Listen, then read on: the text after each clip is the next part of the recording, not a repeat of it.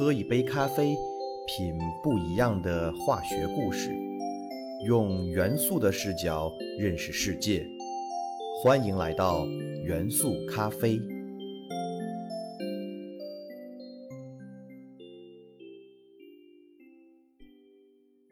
大家好，欢迎收听元素咖啡，我是你们的老朋友老胡。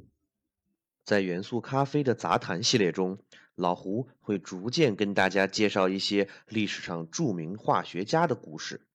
一方面让大家认识和熟悉这些化学家，了解他们的生平，启迪自己的人生；另一方面，也通过介绍他们，间接的介绍一些化学的小历史，让大家对化学的认知更加全面和系统。本期元素咖啡，老胡来跟大家聊聊。近代化学的奠基人，英国化学家罗伯特·波义尔。罗伯特·波义尔，英国著名化学家。一六二七年生于爱尔兰的利兹莫城一个贵族家庭。八岁时，父亲将他送到伦敦郊区著名的伊顿公学读书。为什么波义尔出生在爱尔兰，但是是英国科学家呢？因为从十五世纪一直到一九一四年。爱尔兰一直是英国的殖民地，而波义尔所就读的伦敦伊顿公学则是英国最好的中学，也是英国王室成员主要的就读学校。伊顿公学共培养出了二十多位英国首相，诗人雪莱、经济学家凯恩斯以及全球著名的野外生存家贝野、贝尔格里尔斯也都是伊顿公学的校友。一六四一年，波义尔在家庭教师的陪同下。游历欧洲，并到达意大利。在意大利，他阅读了伽利略的名著《关于两大世界体系的对话》。这本书给少年时代的波义尔留下了深刻的印象和深远的影响，同时让少年时期的波义尔萌生了对自然科学研究的种子。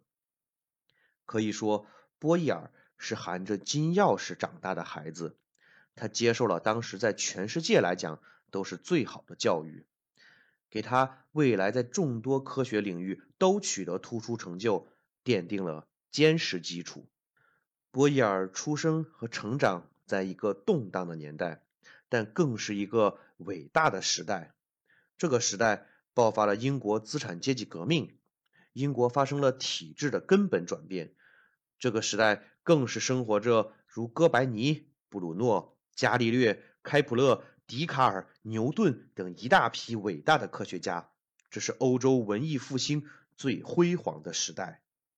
在波义尔之前，化学还被认为只是在医药和工业品方面具有价值，是医学、药学的辅助学科，是工艺和冶金的制造技术，更像是一种经验总结，不能算是一个独立的科学学科。而波义尔。被认为是近代化学的奠基人的很重要的原因，就是他重新阐述了化学的内涵和确立了化学的地位。他认为，化学是一门专为探索自然界本质的独立科学，需要通过专门的实验来收集观察到的事实。也就是说，波义尔确定了化学是一门基于科学实验的学科，任何的结论。和对自然界本质的研究和认识，都要基于实验的结果。他的这个思想就确立了化学的自然学科地位。为了研究化学和规定化学这个学科的研究范围，波义尔考虑到，首先需要解决化学中的一个根本问题，也是最基本的概念——元素。为什么要搞清楚元素的概念呢？因为元素被认为是化学的最基本单元，所有的化学反应都是建立在这种基本单元的相互作用的基础上的，所以规定了元素的概念，也就规定了化学这门学科所研究的物质层级。当然，波义尔在定义元素概念的时候，也是基于科学实验的结果。元素这个词语在中文里就是最基本单元的意思。元素这个概念是由古希腊科学家柏拉图正式提出的。人类从开始认识世界的时候，就想寻找组成我们这个世界的最基本单元，在古希腊，哲学家们认为组成世界的最基本要素是火、地、水、风。地的特性是坚硬，水的特性是湿润，火的特性是燥热，风的特性是运动。这四个要素之所以能构成世界，源自于它们的互相协调与互相牵制。当柏拉图首次提出了元素的概念后，四元素说变得更加清晰、易懂、易于传播。这种观点也在相当长的一段时间内影响着西方科学的发展。而中国作为东方文明的代表，自古以来就有着与西方文明并行的一套认知世界的体系。中国土生土长的宗教道教认为，世界是由五行组成的，即金、木、水、火、土五种元素。这五种元素相生相克，从而孕育了整个世界。从这里也可以看出，西方的四元素说和东方的五行理论在思想上有一定的连通性。东西方两种文明虽然相隔万里，但是对世界的认知却有着相似的过程。虽然东西方对组成世界的基本单元进行了很多讨论和探索，但是这种讨论都是哲学层面的，是不以真实实验为基础的讨论与研究。到了十七世纪，随着西方冶金技术的发展，逐渐流行起来了另一套元素理论，即硫、汞、盐三要素理论。但是这个理论却被波义耳通过一系列实验推翻了。他反驳道：“黄金中无法分解出硫、汞、盐中的任何一个要素，而元素盐却还可以被继续分解。”波义耳认为，元素是某种最原始的、最简单的那些不能用化学方法再分解的简单物质，例如黄金、水银都不能被分解，所以这两种物质就是两种元素。虽然波义耳在他生活的年代中，他并没有最终给出元素最精准的定义，这个定义直到三百年后的二十世纪初才确定下来，即元素是具有相同核电荷数的同一类原子的总称，并且那个年代所确定的元素的种类也十分有限。但是波义耳却从科学的角度出发，通过实验的思想对元素进行了重新定义。是认识上的一个了不起的突破，使化学第一次明确了自己的研究对象，对后来化学的发展起到了不可磨灭的作用。自波义耳之后，从实验的角度去寻找新的元素，用化学实验的方法来认知世界，逐渐成为科学界的共识。波义耳的科学精神和实验科学思想都凝结成了他的不朽著作《怀疑派化学家》。这本著作让化学真正从哲学想法和生产生活经验，成为了真正的自然科学，也成为了近代化学的开始。由于元素是化学的最基本单元，所以当元素的概念被重新精准定义之后，化学这个自然学科的研究范围也就确定了下来。由于元素是具有相同核电荷数的原子的总称，所以。化学就是研究不同原子之间的相互作用，这种相互作用是通过电子实现的，而原子核不发生变化，所以化学反应的本质就是电子的迁移以及相互作用。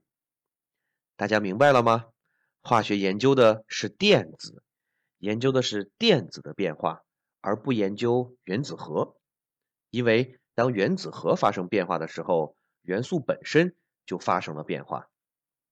例如，当原子核内质子变化后，元素就发生了彻底改变，变成了另一个元素。比如说，从氢元素变成了氦元素。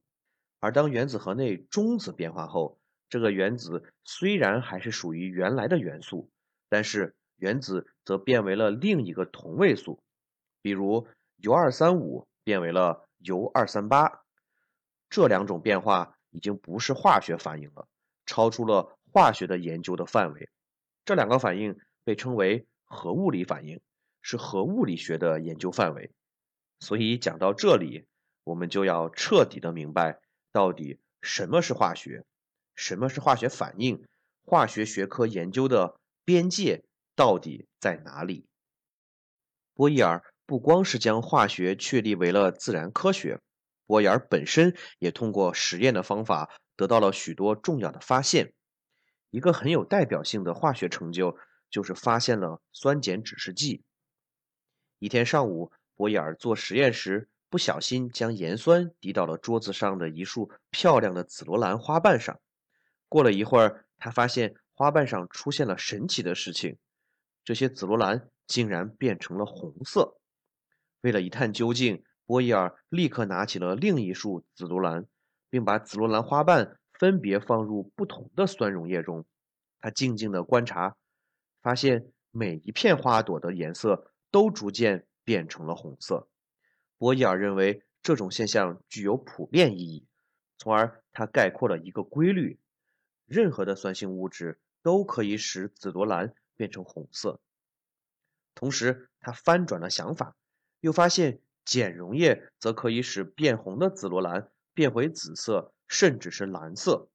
后来，波伊尔发现很多植物都具有这样的颜色变化的能力。